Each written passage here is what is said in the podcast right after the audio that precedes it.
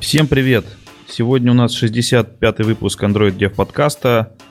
И сегодня мы с трудом собрались э, втроем в, этот, в это воскресное утро.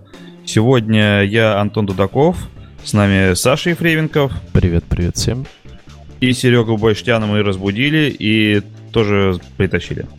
Всем привет. Да, сегодня у нас э, короткий, ну или посмотрим, как получится, новостной выпуск. Мы обсуждаем несколько пунктов. Э, да, у нас тут не несколько, у нас много пунктов, которых мы накидали и хотим с вами обсудить. И, наверное, сразу с места в карьер. Первое, что у нас тут кто нам кто-то скинул э, Hyperion Android. Кто-нибудь посмотрел, кто-нибудь себе поставил, попробовал, втащил? Давай начнем с того, что это такое. Что это такое Hyperion этот? Так вот, если кто-то себе впихнул, то, может быть, и тот и расскажет. Потому что я это себе ни в какие проекты не запихивал. И могу ли что сказать э, из чтения гитхаба? Никто. Окей. Ну вот, да. Это типа, никто, окей, пойдем дальше, да? Не-не-не-не, я, я, я же расскажу, что это такое. Давай -ка. Короче, это такая штука, которая, которой э, куча всяких плагинов, типа такое... Quality Matters. Quality Matters? Ну, может быть, в том числе, да. Но изначально, э, когда ты открываешь их GitHub, когда ты смотришь блокпост, который они написали, тут такая штука, ну, типа ты тыкаешь э, в текст-вьюху, и у тебя показываются какие-то ее, э, ну, все ее свойства. То есть все, что у вас там устанавливалось, ее размеры, текст color там и все такое там установлено, не установлено. Ох, что тут? Э, отступы. Туда можно э, подгрузить э, установленные. процесс Phoenix, например, который тебе будет рестартовать что-нибудь. Вот, на измерение производительности, я так понимаю.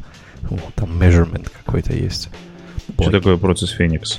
Процесс Phoenix это штуковина Джейк Вар... Джейка Вартановская, которая делает процесс Kill 9, очень жестко прибивает процесс а, и дел, перед этим делая ему интент на его восстановление. То есть такой костылик, если у тебя в приложении все завязано на hard reset, то есть, ну, точнее, не на hard reset, а на жесткий ребут, угу. вот, то ты а, можешь запустить этот процесс Феникс, сказать ему, что нужно стартовать после рестарта, и он тебе это рестартанет. Не всегда, конечно, хорошо, данные могут покараптиться. Ну, это, короче, как hard reset, вот, точнее, как э, э, сделать э, тот самый... Процесс kill. Э, процесс kill на настройках или просто kill минус 9 через консоль. Вот это примерно про это самое.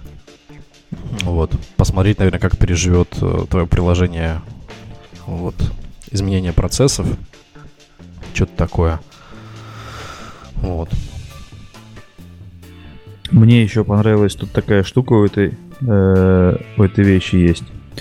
Э, Гейгер каунтер. То есть такой счетчик Гейгера. На, на каждый пропущенный фрейм оно, оно тикает. Тикает и вибрирует. Причем как, как счетчик Гейгера настоящий, да, тикает. Возможно, я же говорю, я это, я это не поставил, я это не попробовал, но... Съел один банан, один фрейм потерял. Да, типа того. А, ну, в принципе, тут в ассетах этот аудюшка лежит, так что можно пойти послушать, как оно тикает, даже а не тут есть э, плагин Shared Preferences. Я вот сейчас колупаю, смотрю, что он делает, что, что он может сделать. Тут, тут как-то все плагинно сделано, причем типа странно. Написать свой плагин, кажется, здесь будет либо можно, либо нельзя, в общем. Ну, сделали они плагин. Можно, систему. можно. Можно, можно писать свои, свои плагины. То есть тут такая штука типа типа э, сервис локатор, и тут написано, как писать свои плагины. А я вот хочу понять.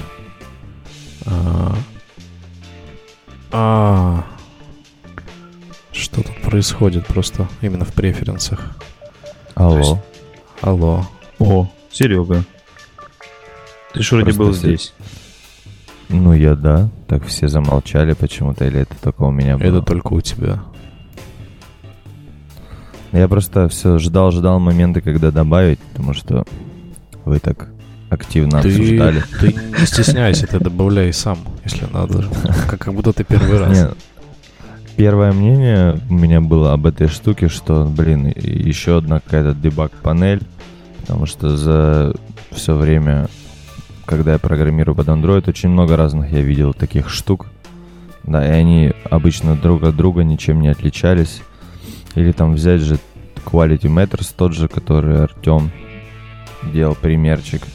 Но если, конечно, всмотреться, что обычно ты не будешь делать. Да, у кого вообще есть, кстати, такие штуки в приложениях? Серег, у тебя что-то фон опять, выключи зарядку. Заземлись. Да, Заземлись, успокойся. вот, все. Так, и, у кого, в общем, есть такие штуки в приложениях? У нас есть дебаг-панелька. Вот. Так что... Да, Ну вот смотри, э, Деб- вот дебаг есть пан- куча... Дебаг Я панель хотел есть, такого- где там мы там типа галочками на включаем, на выключаем всякого-всякого. А вот именно вот такой, ну это же прям монстр, а в вот котором куча-куча короче, всего. да, я тут посмотрел, как этот shared preferences здесь используется. В общем, там такая штука для того, чтобы понять, какие вообще есть... Ну, есть модуль, в общем, сейчас расскажу более подробно. Есть модуль, который здесь отображает а, список shared preference и его содержимое. То есть первый экран показывает список всех преференсов, которые есть, а второй экран показывает, какие key value в нем находятся. Так вот, начало, верхушка айсберга, то, что все названия преференсов он получает через файловую систему get context, get, get, э, get dir и prefs директория. То есть он читает прям имена файлов. Это полбеды. Вторая беда в том, что он прям делает get context, get shared preferences и preference name. То есть, типа, ты, если у тебя есть другая имплементация shared preferences, то он, он просто не сможет ее прочитать, так как он обращается не через интерфейс а, конкретных преференсах. То есть их даже нельзя как-то подсунуть или сказать, что есть такой-то preferences engine, с которого нужно взять лист и взять конкретный преференс. Да, то есть оно не абстрагировано, оно прям гвоздями прибито.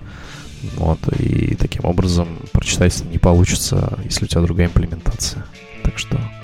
Самое время написать пл- плагин для binary preferences. Да нет, самое время просто написать абстракцию, которая, говорю, будет э, э, preferences provider и preferences dir provider, которая по, дефолту отдает тебе вот так, как он отдает, а не по дефолту ты сам переопределяешь, как тебе нужно. Самое время отправить pull request. Но это же э, ухудшит всю простоту этого решения. Включил, come on, работает. Если ты включил, работает, а если у тебя друг- другая имплементация преференсов, ты подсунул preferences provider. Вот, и оно работает не по обычному. То есть А, вот я хотел такой, опциональный вариант. Мгм. такой вопрос еще задать, к чему я вообще вел, что а, вот тут куча-куча-куча плагинов, но я вот, допустим, use кейсов практически не вижу для того, чтобы смотреть атрибуты вьюхи с телефона. Ну, то есть обычно у тебя есть уже все инструменты для этого, ну, то есть для большинства из этих плагинов у тебя уже все есть. И тебе как бы ничего такого не надо. И обычно дебаг-панель, она делается в первую очередь, наверное, все-таки для тестировщика, либо какого-нибудь, Либо для фича Продакта, да? ну, короче, да.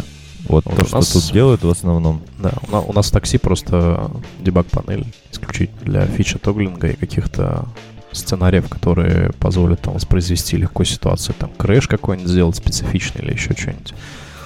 Вот локальное время или там интернет, ин- интернет замедлить или сделать там потерю пакет, ну, как бы типа потерю па- пакетов, либо там еще что-то как-то изменять, знаешь, само поведение системы. И я всегда воспринимал дебаг-панель как раз-таки ты что-то изменил, и там приложение себя должно там либо остаться так вести, либо по-другому должно вести.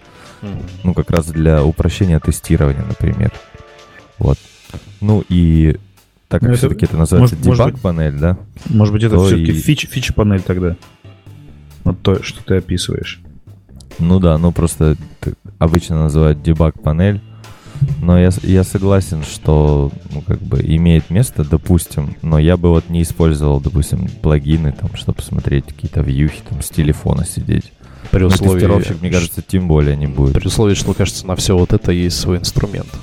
Ну, как бы, Типа, окей, для э, процесс Феникса это норм. То есть, типа, тебе самому руками нужно накостылить где-то какую-то кнопку, это не очень хорошо. Типа, тебе нужно, знаешь, хард-ресетнуть процесс.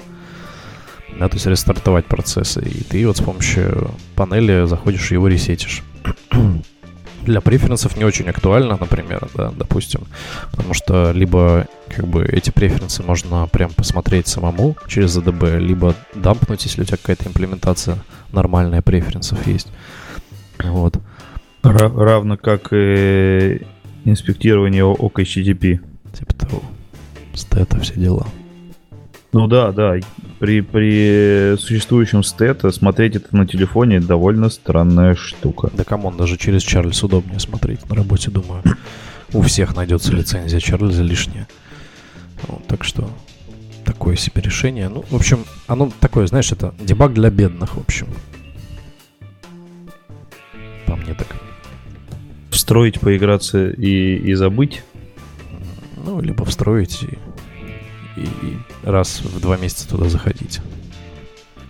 Че, дальше пойдем? Окей, да, погнали дальше. А дальше у нас про навигацию в MVVM. Вот Сейчас Сережа и... должен рассказать. LiveData тут есть.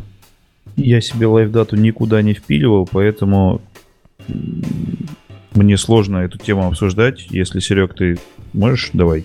А, ну, я, короче, эту статейку прокрутил. Ну, мы у себя не используем лайв-дату. Вот. И я вот пытался понять ее ценность этой статьи. И вот если вы ее прокручивали, там, в общем, есть три, можно сказать, раздела в статье. Первый — не используй для навигации вот так live дату, не используй вот так, используй single live data. И типа, на самом деле, я вот проблематику пытался понять. И single live event. А single live event. И вот это он, получается, экстендится от сингла. Типа того. От, от сингла? От какого сингла? Ну, типа, observable работает как сингл. Single life event, что, что значит? Значит, что события, события ты получишь только раз, правильно? Нет? Экстендится он от mutable live data. Да, от mutable да, live да, data. Да. Ну, написано, что, ну, прям вот в статье, it is live data that only send and update once. Ну, то есть... Ну, да. И вот, видимо, мы, видимо, хотим по одному и тому же ребру в нашей навигации, но если представить это как граф, проходить один раз и типа, ну, короче, Видимо, чтобы пересо- при перес- пересоздании экрана, ну вот с LiveData есть такая проблема, или наоборот фича, или баг, вот я не знаю, но они решили, что она же такая классная, и что в нее там при перевороте экрана повторно ивенты приходят, и вот это вот все. И, наверное, если ты находишься в Activity, да, у тебя есть фрагменты, и ты что-то тыкнул, и в LiveData что-то прилетело, а потом ты перевернулся, и вот, возможно, там есть проблема вот с этим, что потом повторно у тебя лайфдата последнее состояние же хранит, и она такая раз тебе, а ты уже как бы на этом фрагменте находишься, потому что фрагмент менеджер тоже все сохранил и восстановил. Вот. Ну, в общем, какие-то... То есть для... я не сталкивался с такими, я так никогда Причем? не делал, ни через лайвдату. Причем, знаете что? Статья от Google Developers. Типа, канал на медиуме богатый и, и типа достоверный. Как-то, как-то это. Типа, типа абы кого не пустят. Ну, да, писать абы кого не пустят. Ну, странно, ладно. В общем, окей. Это кажется, что это можно было в документации описать как как-то какими-то сэмплами нормальными, адекватными. Что это просто такое ощущение, вот по этой статье, тут в статье как бы 2 грамма, то есть в основном скриншоты и код, что наводит на мысль, что, кажется, они просто не сходили и не дописали свой Java-док. Мне кажется, для такого не надо статью писать. Это то же ну, самое, если, понимаешь, написали статью, что типа, если у вас возникает ошибка комита low in state loss, и типа описали бы, ага, вот если вы до восстановления стейта сделаете транзакцию с фрагментами, Все она потеряется. у вас будет. Поэтому Поэтому делайте только, когда вы уже восстановили свой стейт. И вот сделали вот такую статью, и мы сейчас ее сидели, обсуждали. Да. Кажется, что кто добавил, непонятно. Ладно. Дальше. Ну, тогда давайте дальше. А, товарищ Я сейчас пошучу. Товарищ я добавил Артём. домовой. Тре- Треловский домовой. Он приходит, добавляет статьи. И не приходят на выпуски. Ну, короче, суть статьи в том, что Артем Дремов написал, о, Артур Дремов написал статейку о том, как они заменяют Dagger в своем Juno, да? Примерно так. на Kotlin. На Kotlin. Чума. Dagger заменяет на Kotlin. Да. И что На там с, кот- с Kotlin. Dagger'ом? Расскажи. С Dagger'ом Да. А, ну, типа, смотрите, на Kotlin можно все руками писать, потому что у Kotlin тут и, э, и кейс-классы, и lazy, и delegate, все у него есть, поэтому он просто написал, типа, как можно на Kotlin сделать э, свой DI без использования сторонних библиотек. Насчет я И- смотрю, у него получился дагер руками. Фабрики те же самые, все то же самое, имплементации. Да, у него инжекция да. зависимости руками. Я помню, как-то мы выпуск делали про DI годик назад, помните, да, там Володя Тагаков приходил. Вот, и я рассказывал, что это на букву D только добро можно сделать все самому. Всем, на, на что мне все орали, что это сложно поддерживать. Вот вопрос к вам, как это поддерживать. Вот. Серега, что ты думаешь? А, вообще эту статью добавил я, и она мне очень понравилась. Она мне понравилась по нескольким причинам. Ну, кстати, можно упомянуть, потому что вдруг слушатели не знают, но, во-первых, не инкрементальный у нас apt, да, типа из-за этого, если у тебя очень-очень много annotation процессинга, то все работает медленно, вот. А если у тебя еще и Kotlin, то это вдвойне медленнее, и, в общем, ребята страдали из-за сборки проекта. И вот они пришли к тому, что лучше все написать, и вот он примел, привел в статье примеры того, сколько кода получается. На самом деле мы сейчас все в приложении тоже пишем руками, потому что Kotlin. И это на самом деле очень-то... Ну и немного кода, то есть ты, когда фичу начинаешь делать, ты на- написал эти там три класса жалких вместе, и все, и никогда их больше не трогаешь. И они не перегенерятся спокойно себе Ну, живут. это при условии, если проект такой большой, да, получается? Ну, да. Просто И если я, еще я представляю, у меня бывают ситуации в, таксометре в том же самом, когда приходится жонглировать депенденсами там всякими, когда у тебя там, допустим, а, там 7 аргументов, тебе нужно там воткнуть восьмой, допустим, или там как-то по-другому сделать, то придется подплясывать с этим. Плюс еще нужно в голове держать такую штуку, как скопа. Ну Вот, вопрос, а, насколько это просто руками было бы сделано в большом проекте, тоже интересно. Это да. Но у нас просто все очень просто. Типа, сама вьюха хранит свой скоп, поэтому, типа, когда она умирает, все умирает. Ну и есть application scope, ну, то есть по факту два уровня scope. У меня в моем Но- самом проекте все в application скопе. Очень удобно. И вы сами, типа, релизите какие-то dependency. А, Нет, у меня руками просто ничего не релизится. У меня просто саб-зависимость же, которую я подключаю к э, таксометру. И получается, что ну, я просто делаю некоторые factory, из которых а, все достают зависимости, а у этих зависимостей, соответственно, скоп application. Ну, это тот проект, э, в котором ты руками весь DI написал, ты имеешь в виду? Ну, не то, что DI. Ну да, там просто есть factory, который заполняет э, всеми депенденсами и возвращает наружу нужные тебе инстансы, чего-либо то ни было. И это вот в случае... ну, в- я просто не видел смысла использовать DI и Dagger, когда у меня там 12 классов, допустим, как в преференсах, да, в тех же самых binary prefs у меня. То есть, когда у тебя есть там builder какой-то, и ты там инстанцируешь прямо в этом билдере в конце какие-то э, основные компоненты для совершения э, совершения билда, и по сути тебе просто ничего не составляет труда, как конструктор собрать эти зависимости и отдать в имплементацию в конструктор. Так что то же самое примерно и здесь. Могу от себя еще добавить. Вот у нас, допустим, ну, сейчас очень много различных приложений, и мы начинаем там модули, да, выделять в артефакты, переиспользовать. И мы сейчас тоже, ну, допустим, в таких кейсах не, стараемся не использовать в модулях даггеры, чтобы, ну, во-первых, зависимости ни у кого не было, и пишем тоже такой DI руками, просто ради того, чтобы его могли использовать любой, ну, любой проект в банке мог Ты, себе подключить. По сути, просто верхнеуровнево указываешь зависимости, которые у тебя есть там в твоем модуле, и как бы все. Ну и да, кто-то ну мы продюсит можем, себя. Э, Мы иногда делаем каким-то какие-нибудь классцы, там, провайдер, ну, типа, объединяем, допустим, все зависимости, делаем какой-нибудь провайдер, Да, да, да. и ты на нем можешь просто себе для простоты там вызвать get или что-нибудь такое. И вот по этой статье хотелось прям сказать от себя, от души, что я ее читал, она мне очень понравилась, то, как она написана, то, как она структурирована, очень много ссылок крутых, типа как DI в скале сделан, там про кейк паттерн, если, ну, для общего развития и понимания, что такое inversion of control, dependency injection, тут прям куча ссылок на того же Фаулера. Короче, вот если вы прочитаете эту статью и по всем ссылочкам перейдете, то у вас прям в голове будет четкое понимание вообще всего и чем отличается, допустим, сервис локатора от dependency injection. Ну, то есть я всегда понимал, но канонично в деталях реализации я бы, допустим, ну, по фаулеру, я там не разбирался глубоко, потому что мне было неважно это.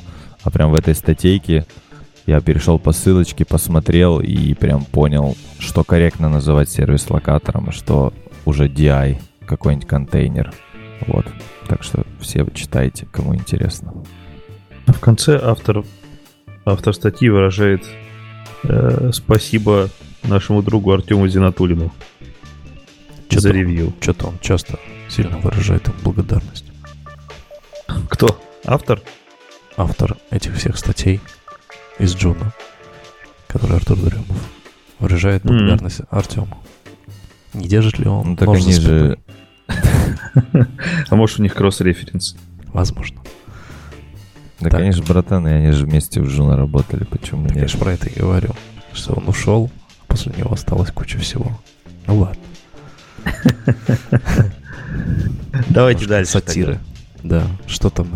Париж какой-то у нас тут добавлен. Париж, Париж.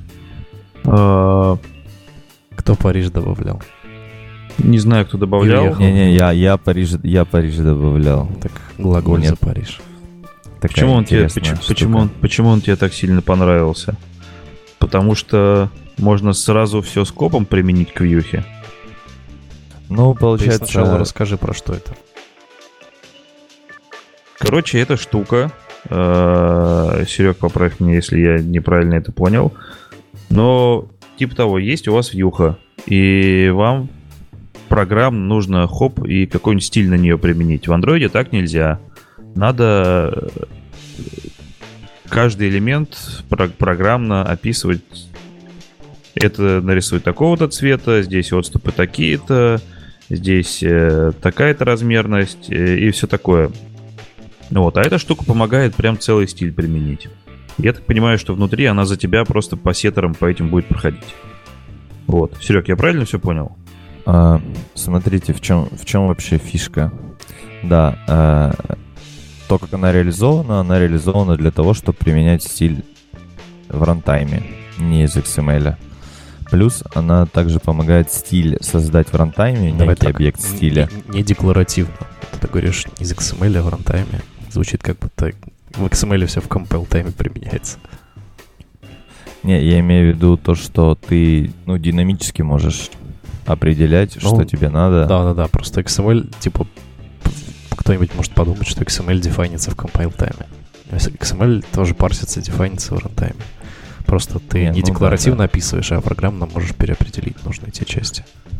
Да, ну просто этот стиль у тебя лежит на диске, и как бы ты не можешь этот файл модифицировать, я к тому веду. И фишка-то в чем? Что, ну, есть несколько проблем, допустим, с которыми я сталкиваюсь иногда. Это когда ты вроде хочешь написать кастомную вьюху, и тебе очень неудобно с атрибутами вот этими работать. Они там... а, то есть те- тебе надо их доставать, тебе надо там что-то сделать, и это прям все неудобно. Это первая проблема. Вторая это то, когда у тебя, допустим, вот Telegram, если посмотреть его исходники, они там очень круто работают. э, все практически какие-то цвета, что-то еще, они подгружают к себе в память. и он как бы их там может подменить на лету какую-то переменную, и все, и все вьюхи будут, так как они берут из памяти эти, они из XML читают. Но, во-первых, это быстрее работает, во-вторых, это легче подменять, и у него прям там все приложение кастомизируется. Прикольно. Это вторая проблема, если тебе нужна такая в рантайме кастомизация. Вот, и он по факту позволяет тебе с помощью кастомных твоих атрибутов и DP, э, annotation processing сгенерить свои билдеры, если у тебя есть кастомные вьюхи. Если, ну, все дефолтные вьюхи, они и так билдеры поддерживают, и ты можешь создать этот стиль, допустим, сохранить в переменную и применять потом lazy на вьюхах, которые тебе нужны, грубо говоря. Вот. Ну и по факту, вот если вы работаете с кастомными вьюхами, наверное, либо пишете очень много, ну, наверное, много каких-то своих view групп каких-то, и вам нужно применить вот это вот все, то, наверное, вам будет удобно. Ну и плюс все контролировать в коде, так как по мне круче, чем в XML. Вот. То есть Android у истоков решил пойти в сторону XML, наверное, чтобы Ну, разделить и- конфигурацию. И это добро И- тоже на Kotlin написано. И на Ruby. Чё? 0,7% Ruby. Да, се- Kotlin, Kotlin на 75%, Java 24, Ruby, Ruby 0,7. Там, видимо, какие-то скриптицы. Ну да, Ну вот на самом процессор корне, в тест. корне лежит. Да, апдейт процессор. Airbnb, они же любят Ruby, у них там и тейп свой вот этот какой-то HTTP рекордер. Ладно, тоже хорошо, там хорошо. Ruby. На Ruby, да, я понял. Ага. А, вот, и, короче, окей, получается, э, сам рантайм так на Java написан, просто типа, ну, написан на Kotlin, и, скорее всего, там, получается, annotation процессор на нем написано, или все прям практически написано. То есть сама библиотека требует Kotlin. но ты задал очень неожиданный вопрос. А почему она может треб- Может. требовать Котлина? Ну, смотри, у тебя код написан на Kotlin, тебе нужен Kotlin STD будет в твоем основном проекте, если ты на Kotlin не пишешь. Так, а, ну да, ну да, я вижу. на Она, она, она просит, она просит annotation процессор. Ага. Нет, ну вот смотри, сам Париж, вот заходишь в build что у нас тут есть? У нас тут есть Kotlin Android. Соответственно, получается, Ну да, от Kotlin оно требует. API зависимость от Kotlin есть. Да, поэтому если будете подключать себе его, держите в голове, что у вас туда ск- вкомпиляется Kotlin. Неожиданно. Ну, а как еще? Это, это вот вы привыкли со, со своим Kotlin везде все, все писать и уже забываете, что там, куда в dependency транзитивно проводится. Ну, Kotlin это еще ничего. Представь, ты подключаешь, а у тебя Ruby подключился. Ну, ну, у меня тут была ситуация, когда я тут подключаю такую штуку, это я, я давно уже подключал, iSpeak называется, который там стейт сохраняет. А у нее плагин написан на Clojure. И вот это вот вообще классно. На Clojure. И тоже тебе это все втянулось. Но это втянулось просто как, как Gradle плагин. Вот, Мгм. и, ну, типа в рантайм это не пошло. Да, вот 88% на у iSpeak.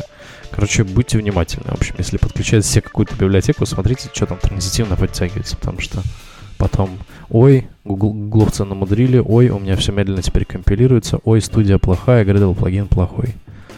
Вот. Что да. Что дальше? Ладно, окей. Применение стилей э, программно это круто, а еще более клевая штука, мне очень понравилась, тоже не знаю, кто добавил, э, но мне правда понравилась такая эта вещь. Э, штука, которая позволяет управлять вам вашим телефоном по ADB. Ну, то есть у вас картинка на экране, и, вы, и, и это экран вашего телефона, который подключен по ADB, и вы можете им типа управлять. Я, к сожалению, опять же, не попробовал, не потыкал, но, скорее всего, это работает. Это товарищи из Jenny, Jenny Mobile, это которые Jenny Motion делают, запостили. Смысл какой? А, Вам видео передается с телефона, вот картинка вашего экрана передается с телефона на комп, она вам отображается, и там, где вы кликаете мышкой, э, я так понимаю, что это работает через ADB, э, через ADB отправляются input tab. Да. Я тут немножко раскурил сорцы. Тут, в общем, 80% на сях, на 70% на сях написано. Они, в общем, перетащили, по сути, э, весь процессинг из э, tools, build tools к себе сюда, в библиотеку практически. А, рута эта штука не требует. Вот. Ну, что логично. То Да. есть видео, видео стримить можно, э, Оно, через общем- DB тапы, тапы отправлять можно. Нужно только просто Оно, в общем, включить работает так. А, Оно ADB работает... ADB дебагинг. Да, оно работает по принципу тому, что ты... а, оно использует следующую штуку, чтобы ты видел, что происходит у тебя на экране. Он прям берет фреймы фмпегом, которые бы захватывались в момент, когда ты бы сни- делал снимок экрана, видеоснимок экрана, да, то есть а, так как это API уже добавлено было в Android 5.0, вот, а, то есть здесь написано, что requirements а, минимум Android 5.0 и выше. Это то же самое фактически API, которое снимало бы экран на твоем девайсе. Вот. А клики, я так понимаю, они все проводятся через ADB команды. Вот. Там, кажется, можно сделать клики. В общем, AD- ADB Shell Input Tab. И дальше Да. координату. да-да-да. И как бы все попер. Типа, и, соответственно, снимок экрана тебе, ну, им- именно фреймы экрана тебе при- приходят на input. Вот. А локально они просто на девайсе запускают FMPEG сервер еще, который отправляет эти данные. А можете сказать, зачем это нужно? Я вот Presentation. не понимаю. Может, когда типа ферма девайсов у presentation тебя. Девайсов, когда много еще фермы, например. И presentation mode. да. А что с фермой девайсов? Ну, допустим, ты хочешь просто законнектиться и потыкать его. М, А подходить ногами, типа, это ферма, например, там на соседнем этаже стоит, да, допустим, на этаже выше в офисе. А те- тебе не хочется туда идти. Ну вот смотри, тут написано э, Control of Android devices connected on USB. Типа, может быть, он только, если она к твоей тачке через USB подключена, и Ну, ты типа... ADB, Ну да, и да. ADB нативно поддерживает э, ADB Network, и ты можешь по э, IP, по HTTP протоколу подключиться легко и получать Там, там- тот же самый фи- фидбэк и те же самые команды. То есть там типа, же смысл... ADB смысл, нативно Серег, работает по сети. Там же смысл, Серег, в том, что нужен именно ADB. Все. А по ADB там команда ADB Shell, input, э, tab. Дальше координаты. Все. Это все, что тебе нужно от ADB. И у тебя вот эти все тачи, этапы прокидываются на твой девайс. То есть, если, а как у тебя ADB подключен, уже не важно. По USB, по сети, не важно, не принципиально. Ну, Только, слушай, э, Саш, ты сказал, что локально что-то там куда-то на девайс устанавливается, на девайс, на комп на твой, не на телефон. На телефоне ж ничего не нужно. Или что-то А, он ставит. Да, да, да, да, да, да. Э, FTP клиент. Это я перепутал. Сервер не ставится никакой. Да, то есть ты Мгм. нативно можешь получить, э, по сути, ты можешь начать запись экрана нативно, да, с Android 5.0, и таким образом просто декодируя его фимпегом, как красивую картиночку, наверх э, повесить клики, и эти клики как бы будут пробрасываться через ADB, и все. Типа, вот так. Я на самом деле я не понял, э, нужно ли что-то, на самом деле, нужно ли что-то на телефоне держать. Ну, кажется, что нету здесь вот пишут, что А как тогда? рута не надо, работает Ну, рута не надо, но на приложение они ставят какую-то Да туда? нет, а смысл? Ну смотри, я же тебе говорю, они через, AD через ADB включают запись экрана. Запись экрана прилетает к тебе сюда на компьютер. На компьютере они А, бегом декодируют, э, снимают фреймы. Фреймы Типа они эти включи- включили запись экрана и направили куда? направили к тебе на компьютер. Это нативно можно через ADP сделать. Соответственно, тебе прилетают А, эти фреймы Включи запись экрана и, и, а, и отправляй стрим туда. На компьютер. Отправляют скрин- стрим на Ага. компьютер. На компьютер они приходят, отображаются вот в этом окошке, ты в это окошко тыкаешь, и в обратную сторону влетает ADB команда тыкания вот в этот участок экрана. Все. Кажется, что так. Су- Судя по тому, что здесь, что здесь написано в Redmi, именно так и происходит. То есть нативно на девайсе ничего дополнительно не надо. Все, все built-in, и поэтому можно использовать несторонние утилиты. Ну, То есть короче, Android 5.0.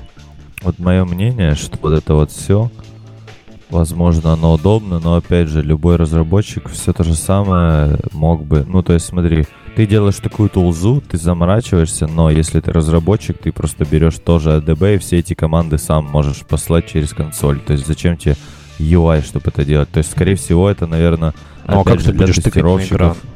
Ну так, а, ты когда тыкаешь на экран, ты посылаешь какую-то IDB команду. Да, ну не Это будешь же ты IDB каждый раз команда? IDB команду высчитывать. Не, смотри, я хочу вот Тебе же координаты привести. нужны. Да. Да подождите, блядь. Ой, нельзя было, да, материться? Блин, 21 плюс. Я, я- я Э, вырежу. В общем, 36 минут 40 секунд. вот. В чем фишка-то? Что когда ты тыкаешь на экран и передаешь эту координату, которую ты можешь получить с помощью этой тулзы, ты хочешь запустить приложеньку, допустим. Это можно сделать через ADB, без координат, а типа знать пэкэдж этой приложеньки. Ты там хочешь, я не знаю, почистить что-то у какие-то данные, тоже можно сделать через ADB. Ну, то есть я веду к тому, что любой клик по экрану это как бы какая-нибудь ADB команда, там, инструкция, вот. И Теоретически Да, да нет, ну запускаешь ты приложение, делаешь лончему. Что дальше? Как это через ADB? Что? Пойдешь э, там в- Смотри. с- снимать э, в иерархии и будешь говорить, что сюда нужно нажать? Нет, конечно. Это ж проще. Серег, тебе нужны use cases. Use case запустить Да. приложение и Use оттыкать его. Протыкать его и показать по скайпу, как оно работает. То есть пошарить этот экран кому-то и показать, что вот смотри, оно вот так и так. Давай с тобой обсудим. Там по- пообщаться с дизайнером, который сейчас сегодня приболел и работает из дома. Показать ему, смотри, оно работает вот так и так, вот так и так. Скажи, как должно быть, так или не так? Дизайнером с продуктом, неважно. То есть это вот самый частый use case, use case, какой мне нужен, когда мне нужно показать кому-то, как оно работает. Тестировщикам я не знаю, зачем это. Тут просто вопрос к тому, что я вот показываю дизайнеру удаленно, но почему я... У меня уже есть, ну, как бы вся инфраструктура на компе, и я подключаюсь к чему-то удаленному, чтобы на нем протыкать, почему я локально не могу себя задеплоить с гита версию приложения нужную и там потыкать. Вот, ну и типа я до сих пор не понимаю, зачем У тебя есть фирма девайсов, у тебя есть фирма девайсов, например, есть какой-то баг, который производится только там. Зашел, руками протыкал. Но это прям очень... Не кажется вам, что это очень прям специфично? Почему? UI-тест написал, UI-тест написал, и, и вот на, на этом девайсе все валится. Пошел, посмотрел. Или кому-то Ну, ну, показал. Тестер не знаю, может быть, но это-. Какой-то какой-то такой, Саш, так, кейс. Мне кажется, в этом случае, если у тебя есть э, девайс специфичный, на котором все валится, то те- к тебе с этим девайсом просто придет тестировщик. Но если ферма подключена, и там распараллелено все жестко. Ну, короче, да, специфичный кейс. Я сам не понимаю, не понимаю, зачем до конца этот скрин CPU уперся. Ну. Короче, на комп я себе Обычно- это поставлю точно. Держать на всякий случай я у себя это буду. Потому что должно когда-то выстрелить и пригодиться. Иногда Приклейся просто стикер. 50 Genymotion не хочется запускать. Вот ты берешь и к удаленному девайсу коннектишься. Смотри, Антон, приклей себе стикер даты установки, и вот пройдет полгода, и вот скажи мне, хоть раз ты ее заиспользуешь или нет, мне интересно. Такой же стикер, еще обычно- как, как я сделал, когда Серега матом ругнулся. Просто, знаете, обычно, когда делают какую-то либу на гитхабе, вот я для себя просто отличаю те библиотеки, которые мне нравятся, и те, которые нет, или инструменты. Это где есть какая-то агенда, и типа, зачем мы это создали? Вот ты такой, типа, открываешь, да, классно, так они такие молодцы, видимо, они тупые ребята, сделали такую штуку. Но вот зачем она нужна? Ну вот как бы, и мы вот сидим втроем, и вот мне надо кого-то будет убедить у себя на проекте вот это затащить, а мне скажут, а что это вообще, зачем оно надо? И я вот даже кейса не смогу Ну, придумать. просто у себя на девайсе держи на компьютере и все. Понадобится, запустишь. Не, ну ладно, я на самом Пойдемте деле дальше. Короче, что-то мы затянулись да, с этой погнали. хренотенью. На нас копаете. Потому что понравилось. Дальше, да, дальше у нас Nanoscope. И все бы ничего, но если ты хочешь потестить... Ну, это штука, которая делает вам method tracing. Method tracing бы- а, с учетом того, что тебе нужно самому форкнуть AOSP, его задеплоить на девайс, который доступен только на чем, на каком девайсе? 6P. Nexus 6P. Да, на 6P. Как бы, как бы, да, тут все круто, но э, тут есть гениальная фраза. Если вы хотите использовать наноскоп на реальном девайсе, э, вы можете выполнить следующие команды, чтобы зареплейсить ваш, ваш стоковый Android с Nanoscope OS. Все просто. Два слова. Nanoscope, flash. Да, все очень просто при учете, если у тебя bootloader разлочен, во-первых. Во-вторых, у тебя действительно 6P, иначе если ты запустишь это добро, то все у тебя закирпичится. А вообще, на самом деле, штука интересная, но что-то меня мучает сомнение, что там все сделано правильно, потому что кажется, что сделать нормально с учетом имплементации ART Runtime, то, что сейчас называется method tracing'ом, а, можно только если ты очень хорошо посмотрел в ADB Tools, которые отправляют стримом информацию о, о сэмплинге, о трейсинге, как они делают это в студию. По-другому же, иначе у тебя будут происходить JIT-компиляции, которые будут влиять на то, как это происходит. В общем... А расскажи, Саш, как они будут влиять? Они в основном будут влиять из-за того, что есть э, оптимизации, которые находятся на более высоком уровне, и, по сути, твой оригинальный код не исполняется, то есть твой код, который был написан, а исполняется прекомпилированный, э, запрофилированный код, который горячий, да, то есть который ahead of time JIT оптимизирован. Соответственно, имея на более высоком уровне вторую прослойку исполняемого кода, нижний прослой не будет использоваться. Но я очень надеюсь, что все сделано именно так, как сделано в ADB стрим а, по сэмплингу. Вот. Ну, надо посмотреть просто, как это работает. Я вот только не нашел на базе какой версии Android они это. Fork of AOSP. Nanoscope Art. У них вот тут, тут есть отдельный репозиторий. Они выделили прям в отдельный Delvik VM, Dex2AO, DexDump, DexList. Вот и все, все добро. Там прям в самом верху в Redmi. Fork of AOSP ссылка. Fork of AOSP это я вижу. Да. Но версия, версия. Можно посмотреть, сейчас скажу. Где. Ладно, сейчас я найду, тогда скажу. Или нельзя. Можно, можно. Потому что э, что произойдет после того, как я сделаю вот это вот наноскоп флеш? Какой у меня, какая у меня версия будет на девайсе-то? Ну, вот. Кажется, Или что... это все, Хотя кажется, это, возможно, вот не особо-то важно. Если я это делаю специально для того, чтобы по, по метод трейсить, то это, наверное, Знаешь, не принципиально. Это при, очень принципиально. Объясню почему, по какой причине. Ты же делаешь, ты, ты же делаешь tracing не на одной версии Android, правильно? Ты производишь какой-то research по поводу того, как на разных платформах э, у тебя, собственно, воспроизводится твоя кодовая база. То есть в Android 5.0 это будет в одном варианте, в Android 8.0, 8.1, там Android P будет по-другому, потому что оптимизации разные. Android 4.0, 4.4 тоже по-разному. Соответственно, тебе Но, это не слушай, дает 4, оригинальную 4, картину. 4 нет, нет для 6P, так что очень сомневаюсь. Так я, я про это и говорю. То, что это все жесткая гвоздями прибитая привязка к конкретной версии платформы, что нельзя никак протестировать на более а, расширенном сете девайсов, что очень плохо. Вот к чему я. Да, да, согласен. Учитывая ну, опять... тенденцию Гугла, как они любят, вот на этом I.O. они, можно сказать, убили много open source библиотек. Возможно, они к следующему году посмотрят, что раз пацаны из крупных компаний делают вот такое, может нам стоит в нашем тулинге что-то да. добавить. Видимо, по комьюнити чего-то не хватает последних, последние полтора-два года они прям активно убивают весь open source, прям видно. То есть так специально, кажется. Вот они, как, как они убили Research Zero Turnaround по JRebel, все помнят. Mm, ну да, ну да. Уж тем, кто в подкасте, точно стоит помнить. А, слушайте, ну ты сказал open source, но Zero Turnaround э, Durable Android, разве он Тут open суть source? в том, что они на основе open source решали свои задачи, производили ресерчи, а в итоге получилось, что эти open source менялись как перчатки каждый день, каждый вечер. Мы сначала то используем, потом то используем. У нас такой тулинг, у нас другой тулинг. Как бы а, они завязывались на там гридловый Android плагин, который тоже там, который колошматило с первой по вторую, с, со второй по третью версию. Точнее, да, с первой по вторую версию, со второй по третью еще все не так страшно. Вот. Поэтому очень было много краеугольных камней, которые приходилось им решать. Так что там как бы open source на стыке open source, в общем. Так-то, так-то в итоге получается вполне себе коммерческий проект. Да понятно, просто, Google, просто... Google убивает не только open source, но и коммерческие проекты. Бизнесы, да.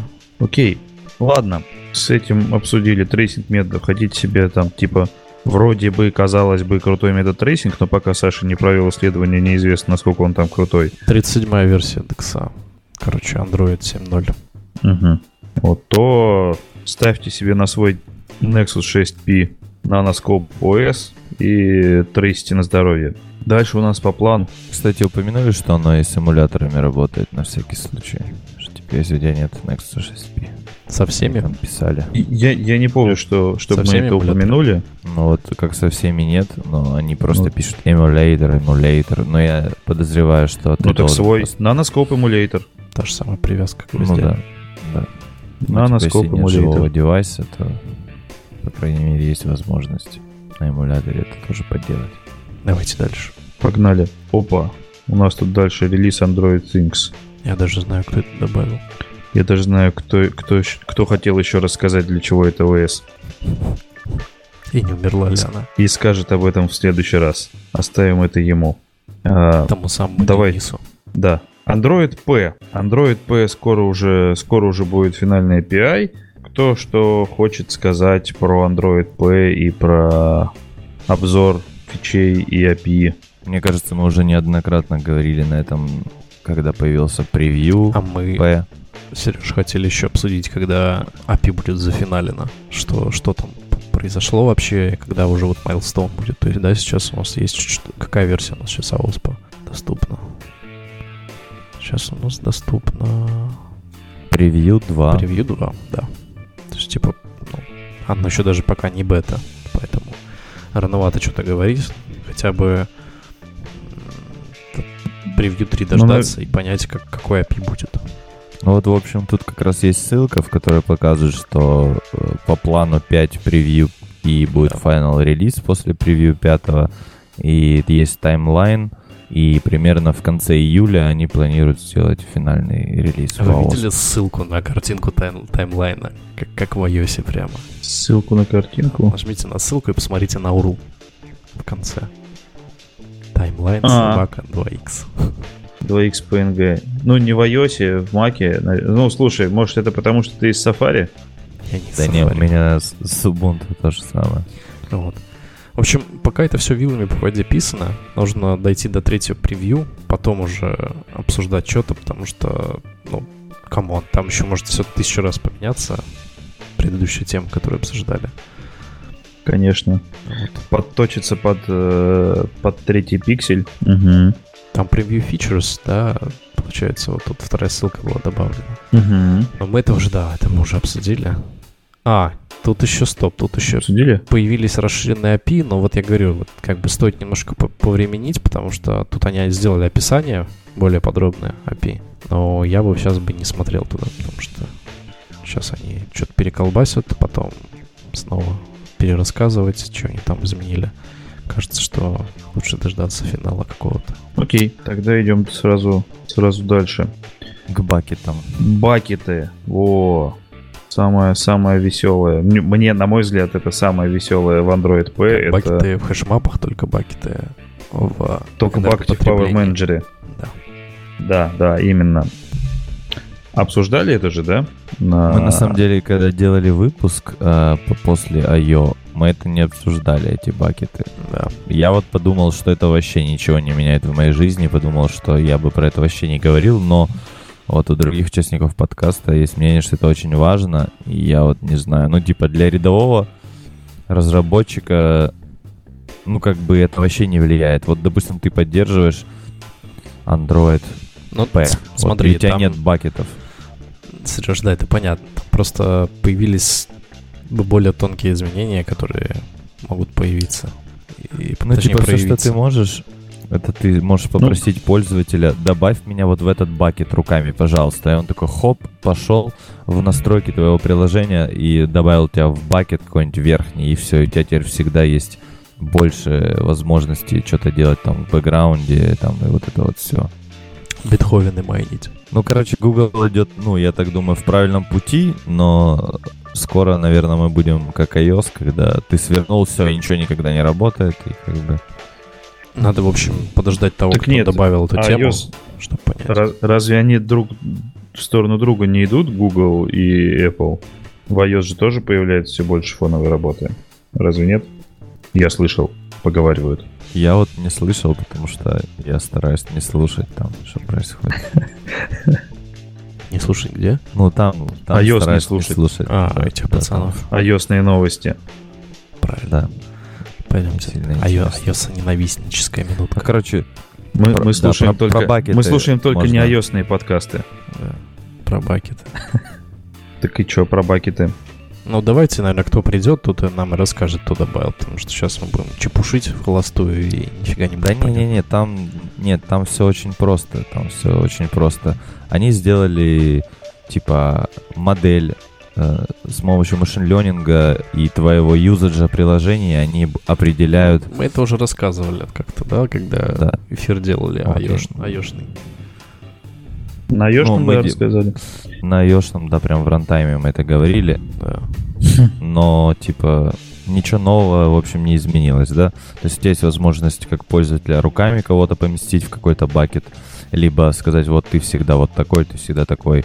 Ну, либо они тебе за тебя все сделают, и по твоему, в общем, времени, да, использования и активности будут, даже в определенный таймлайн могут делать твое приложение активным, ну, активный бакет, когда-то working set, ну и в общем, Короче, 4 бакета. да. Актив, э, Active — это когда приложение прямо сейчас используется. Working set — когда приложение используется на регулярной основе, основе Frequent, когда приложение используется часто, но не каждый день. И редко, когда приложение используется редко. Вот это вот, И э, и вот это вот они называют machine learning ом. Come on. Сейчас мы вам посчитаем, сколько ваше приложение используется, назовем это machine learning ом. Все, что высчитывает какой-то коэффициент, называется у нас теперь машин лернингом. Вы во Вьюху, кстати, тоже на машин на сам- на делаете, сам- когда, когда их пишете. У вас там тоже коэффициенты должны быть. Ну, на самом деле, да, до- довольно алгоритмизируемая задача. Ну вот, так что... Вот он, 4, 4 бакета. И в зависимости от этого вашему приложению дают э, больше работать в фоне или меньше работать в фоне. Вот и все. Давайте дальше. Как внутри это работает, наверное, мы еще где-нибудь на какой-нибудь конференции еще услышим. Давайте дальше. Моша. Кто-то пользует Моши, кто добавил. Не знаю, мне нечего сказать. Тут что-то Я не много, много там код, домовой. ген, код ген для Котлина. Я даже представляю, как, какой Саша Блинов это добавил. Давайте ему и оставим потом. Пускай расскажет. Угу. Дальше размышления об Android X и Jetpack. Если кто читал, Да. Это я добавил. Просто такой, типа, рекэп. Что будет э, с зависимостями, что происходит вообще. А, В общем, такой а, достаточно сдержанный, краткий монолог о том, какие плюсы и минусы нас ждут. Вот. Ну, так просто прочитать по-быстрому. Вот. И то, что там Какое твое мнение вообще, Саша? мое мнение, но как бы сгребать все в кучу это плохое мнение. Такое вот мое. Не хочется, чтобы все сгребали в одну кучу. Android X, конечно, это хорошо. Непонятно, правда, к чему эти изменения, если есть там, те же самые визарды в студии, которые позволяют предефайнить набор нужных библиотек, плюс версионирование, которое они туда впендюрили, непонятного характера внутрь. Вот, поэтому и я, я почему-то не понял, зачем эти изменения вообще внесли. Ну, типа, окей, хорошо стартануть, но можно же стартануть прямо из студии, она тебе прям все предефайнит. Ну, Да. вот с версионированием вроде все понятно. Они типа были завязаны на версию Build Tools, и они типа решили, что не хотят быть завязаны на версию Build Tools и развивать вот это все просто параллельно и делать релизы, когда, ну, чтобы команда делала релизы, когда она хочет, а не ждала там Tools новые, либо там еще что-то. Ну, это классно. А как понимать, что, что добавилось, что не добавилось? Типа, поэтому мы впилим в студию релиз-ноты, да? Для наших библиотек. Ну да, либо мы будем умными разработчиками и знать, куда пойти по ссылке. Ну вот да, если бы еще ссылку нам дали, было бы очень хорошо. Товарищи из Гугла, обзаботьтесь, пожалуйста, этой проблемой. Вот. Ну, короче, просто Commons Guy в очередной раз высказался. Что хорошо, что нехорошо. Я частично э, с ним солидарен, частично нет. Вот. Так что Android Studio 3.2 Canary, вот что интересно. Там вот появилось много новых штук. каких штук? Мы уже частично рассказывали же, да, про то, что появилось, но там есть на что посмотреть. Вот, каждому про свое. Очередной подход, о- очередной подход к Navigation Editor. подход к Navigation Editor, к э, CMake плагину, к дебагингу GNI. Вот. Э, Добавлено bundle APK, APK bundle, о которых мы рассказывали. Снапшоты в эмуляторы. В общем-то, ну, мы, считай, в основном все, все уже обговорили. И ADB Connection Assistant вот добавили для совсем уже дебилов, которые не понимают, что делать этим. Вот это прям вообще феерия. То есть они прям сделали отдельное окно, которое, которое позволяет законнектиться к девайсу по ADB. Вот, которые не могут сделать это ADB Kill сервер и DB Start сервер. В общем, да. А, новый этот а, UI-чик к профилировщику очень, очень богатый. То, что было раньше, когда на большом экране открываешь, там шрифт маленький, ничего не видно. А, вот. Че, никто не смотрел? Я, что ли, один только глядел, что там вообще. Видимо, да. Я не смотрел. Я Ну, сижу на, её- старой. на- я на ее насмотрелся. Ну Вот да, пока Надо задачи делать, фичи пилить, поэтому... Из того, что мне нужно было, ну, как бы... Мне понравилось то, что вот новый эмулятор, который быстро стартует, вот это вот все. Но, по-моему, это есть уже у меня в 3.1. Нет, там Как multiple бы- snapshots есть. Это вот да. Multiple Snapshots, это Ты, да. ты типа, у тебя появился эмулятор, который быстро стартует, но там есть э, эмулятор Snapshots, который позволяет тебе выбрать нужный и предзагрузить его. Причем можно прям а, через ADB команду а, загрузить нужный тебе снапшот. Правда, если ты его по-нормальному именовал, я думаю, автокомплита там тебе точно не дадут. Вот. Ну, короче, ну, вживую я не трогал еще, как бы, все новости. Давайте, как- когда, обсуждали когда вживую потрогаем, тогда вернемся. Да. Да, а, кстати, я вам расскажем. еще скажу, что если вы перейдете на Android Studio 3.2, у вас будет а, по умолчанию включен D8R8. Не забывайте. И вам потребуется все это добро выключить. Ну, Вот. И, короче говоря, к Android 3.3 эти флажки Android Enable R8 и Android Enable D8 их отключат. Поэтому либо вы будете сидеть на старых плагинах из студии, если не захотите пользоваться D8 R8, а, либо вы будете использовать R8 и D8 компилятор, Ты, соответственно. так, с- ты, Саша, так сказал категорично. Если вы обновитесь, вам придется пойти и выключить.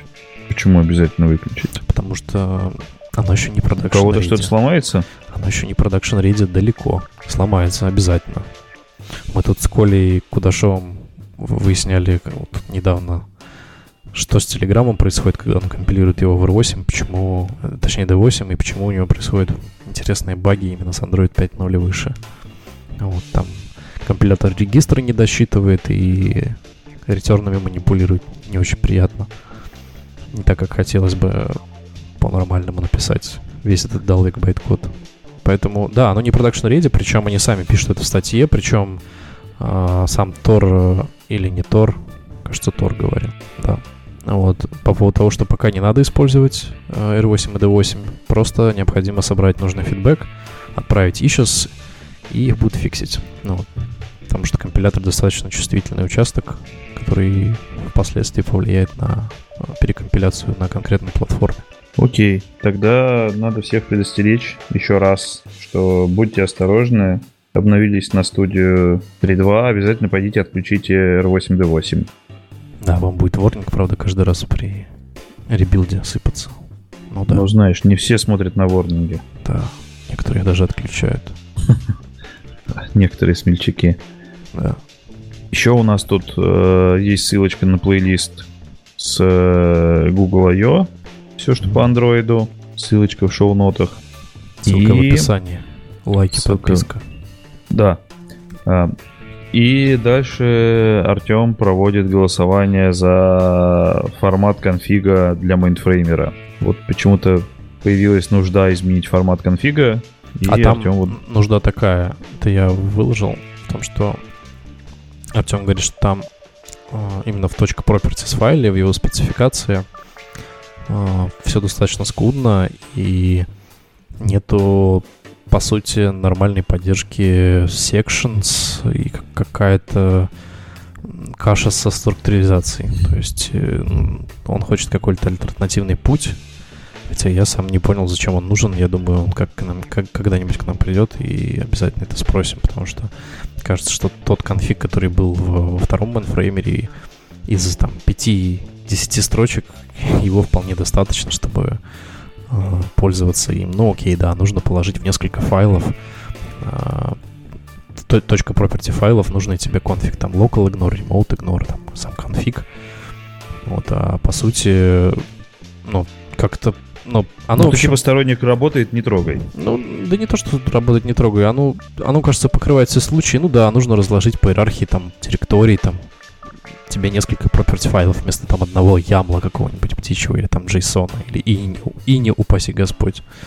Ну, вот, ну, как-то я считаю, что, что это не надо. По мне так. А, к чему, да? Почему к чему это вообще вся петрушка? К тому, что они выпускают третьего Mainframer а. Тёма уже тут заходил и рассказывал. И третий Mainframer будет переписан на Rust е. То есть Windows юзеры наконец-то смогут пользоваться Mainframer ом. Вот. А, и он хочет произвести еще рефакторинг конфига. Ну, не знаю, в общем. Короче, на выбор три варианта. Да, просто... YAML, да. JSON или ini файл. Ну, еще есть, конечно, четыре вариант, четвертый вариант, когда оставить все как есть. Да. Когда работает, не трожь, не усложняй. Оно даже, знаешь как, оно просто ты хочешь перейти на третий э, Mainframer, и оно тебя удерживает то, что тебе нужно пересобачить весь конфиг руками. В общем, все, все наши слушатели, кто использует Mainframer или собирается его использовать, участвуйте в голосовании, получаете призы, выигрываете iPhone.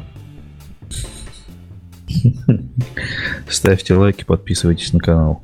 Давайте не, дальше. Не, ну, если серьезно, да, поддержите комьюнити. Если реально используете, то ваше мнение очень важно для нас.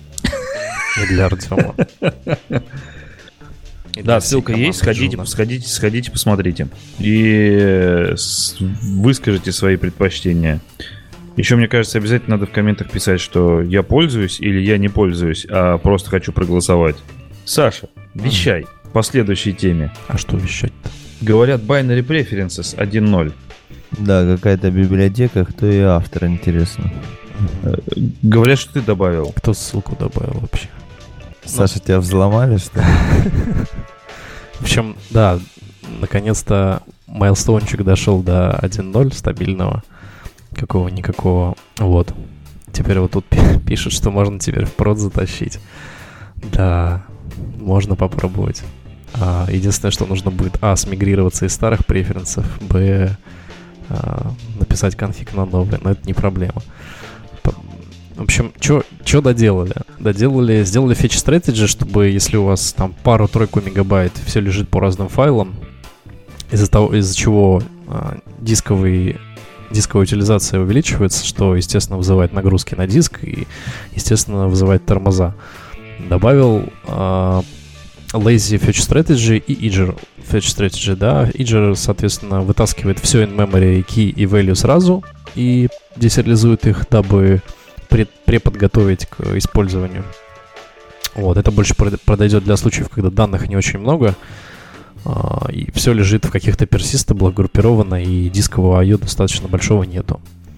А Lazy подойдет, когда очень много маленьких разных файлов, и причем их нельзя положить в один persistable. Это все кладется не за одну транзакцию, и вы таким образом можете а, сократить а, ваш холодный старт из приложения, чтобы а, не терять фрейм, как говорится. Это первый пункт. Есть что сказать вам по нему? Или я буду рассказывать дальше? Ну, Место такой фичи, место такой фичи имеет быть, потому что всегда хочется самому контролировать, как ты будешь грузить да. сразу или нет. Я вот еще хочу добавить uh, Feature Strategy No in Memory, то есть что позволит просто обращаться к файловой системе сразу напрямую, без in-memory кэша. Это нужно в случае, например, когда тебе нужно сохранить там как-то изображение, допустим, да, какое-то, или там какой-то файл, он достаточно большой, ты его хочешь получить, но не хранить постоянно in memory. Вот, что позволит тебе... Назови, назови его Fetch Strategy Volatile. Volatile. Да, типа того. Главное, как, главное хорошо назвать. Вот. Добавил Byte Array Serializer. да, как публичная API, просто можно теперь брать нужно какие-то байт array, которые у вас есть, возможно. Да, допустим, какой-то B64 пришел или еще что-то сырое, вы хотите это положить, вы можете это положить. Ну, вот. GetAll метод с deprecation теперь. Не знаю, какой безумец городской придумал этот метод в преференсах, когда как бы ты по сути делаешь весь copy on write всего, всей, всей структуры, да, по сути новых хэшмэпов с новыми значениями. Вот, когда ты хранишь там иммутабельные персисты, тебе еще ну, их нужно за, за, закопировать. Ну, вот, в итоге это превращается в дикий оверхед по количеству мусорных данных, которые в итоге генерируются. Вот, поэтому вместо него я добавил в свой интерфейс, который экстендится от shared preference, метод keys. Метод keys отдает все ключи по, преф, по преференсам, да, что как бы не аффектит а, производительность. Во-первых, а, Fetch Strategy Lazy у нас не нарушается, потому что в Lazy Fetch Strategy мы получаем только вот, собственно, метаинформацию о ключах, которые у нас находятся на диске. То есть можно безопасно использовать. И не нарушает, э, соответственно, вот эту вот возможность перекопировать все, что тебе нужно, когда это тебе действительно не нужно. Тебе нужно просто взять, взять все ключи и посмотреть, что там, какие ключи нужно тебе выбрать. Ну, вот так, такая, такой случай бывает, не совсем хороший, но такой бывает. Вот, поэтому я все перевел на кейс. Вот. А, единственное, что нужно еще, наверное, добавить uh, API type of, чтобы понять, какого типа данные лежат по этому ключу, потому что не совсем понятно. Так ты хэшмэп достаешь и проверяешь, что там находится. А, вот. Кто что думает по этому поводу, жду интересных мнений. Ну, ну мне этот GetAll никогда не нравился, я его ни разу не использовал в своей жизни. И это, конечно, дичь. Если ты хочешь дропнуть все ключи, то обычно ты не хочешь дропнуть все ключи. Могу ты делаешь такой клир. пример привести. Ты делаешь да. клир. Я вот э, привожу такой пример, что один раз я видел код, который делает getAll, и потом там что-то удаляет. Это было очень страшно. Чего-то или все и... удаляет? Просто, может, если ему нужен getAll, Ну, я имею в виду, да, все. Не, я, я имею в виду все. Ага. В виду все. Это, это, это совсем какой-то кодит да, странно. Страшно. Да. Вот поэтому вот. не делайте так вдруг, если кто-то не знает про метод clear. Да, метод clear есть такой. Главное, после него комит не делайте, если у вас вот мне больше, Вот мне больше интересно, Саш, что э, пункт э, 4 это да, но вот я хотел бы сразу к пятому перейти, потому что мне интересно про Global Lock Refactoring. Вот. Как ты там с локами что-то сделал интересного? Там, на самом деле, мало чего интересного. Там, по сути, просто из-за того, что появились, появились отдельные стратегии Иджеры и, Лей, и Lazy, там немножко пришлось переписать стратегию локов, когда мы лочимся локально, то есть, да, просто read-write локи. Когда мы лочимся глобально на какой-то файловый лог, чтобы а, прочитать нужные нам данные там, по соответствующей стратегии и а, тем самым уйти в инконсистенции там с другим процессом, да, который читает этот же самый диск, этот же самую часть диска вот, по этому ключу. А, поэтому потребовалось немножко там перерефакторить а, то, на каких уровнях какие локи вызываются. Вот, там есть прям отдельные в сорцах у меня фичи strategy, которые, по которым видно, как это происходит. Там, в какой случае захватывается глобальный лок, какой локальный, там прям все последовательно происходит. Вот. Там, там особо такого ничего интересного нет, просто внутренний интернал рефакторе. То есть у тебя получается, когда ты берешь Preference Editor, то создается транзакция. А, везде создается транзакция. Которую выполнить может только один раз. Да. Но это было сделано просто для того, чтобы, если, например, такая штука. И есть безумцы, которые почему-то любят э, в преференсы записывать все в не main потоке. Вот я не понимаю этого, да, когда у нас есть in-memory кэш, который там моментально все разруливает и бэкграундная конкурентная очередь, да, какая-то, а, которая сохраняет все в отдельном трейде, который действительно работает по приоритетам как нужно, почему-то еще пытаются впихнуть это все в отдельный тред, ну, чтобы наверняка, чтобы потом проблемы грести. Так вот от этого возникают проблемы, когда там у кого-то какие-то гонки происходят сумасшедшие, кто-то там транзакцию сделал, какой-нибудь эдитор, да, и хочет его там заплатить, и начинает его куда-то передавать. Я видел такой код да, то есть э, этот э, Preferences Editor instance пуляется туда-сюда. Из разных тредов почему-то вызывается. Ну, вот, если ты дернешь... Все, apply commit, естественно, под локом находится. Если ты дернешь это два раза, то ты огребешь. Как-то так. Ну, передавать Preference Editor это вообще веселух. Ну, да. Мелких багфиксов несколько починил, там в каких-то случаях э, почему-то in memory не читалось валидно. То есть там делал ему write, а read почему-то не виден был. Немножко с локами как раз там переписал. Вот. Поэтому сейчас вот вторая версия, начинаем дизайнить вторую версию, поэтому welcome того, кого что-то приболело, что-то пригорело, когда, когда они пользовались. Пишите тикеты, будем обсуждать.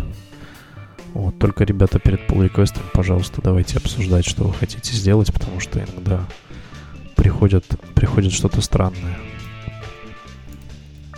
Вот. Окей. Это ты рассказал. И у нас последняя ссылочка. Это на твит Кирилл про с- string interpolation. Ты, Саш, добавил. Мгм. Да. В общем, О чем, о чем чувак написал? чувак написал о том, что если вы О делаете... форматировании строк. Да, если вы делаете форматирование строк красивенько, как в Kotlin, нужно не забывать, что для этого не будет применяться форматирование, например, даты, да, если вы напишете ее в соответствующем формате. Вот. А нужно будет использовать обычный string формат, точка формата и передавать в него нужные значения, чтобы все у тебя отформатировалось и не поломалось.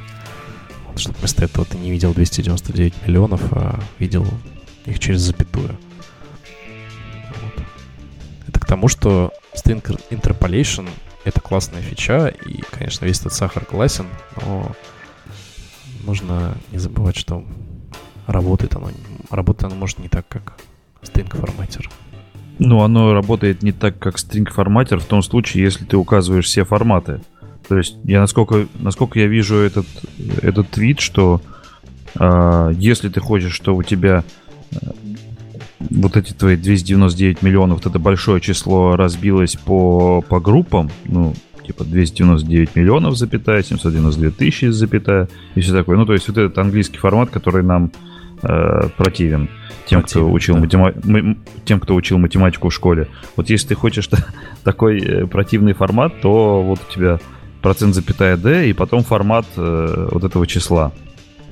А Kotlin, насколько я понимаю, ну очень-очень вот этот interpolation делает очень-очень простой. Ну то есть Да, Когда просто ты- встраивает строку. Нужный тебе кусок, вот, и не слушает то, что указано в внутри э, того формата, который у тебя, возможно, есть. А где? Так он же нигде не указан. Да, так вот именно, что его негде указать, то есть нужно не забывать про это.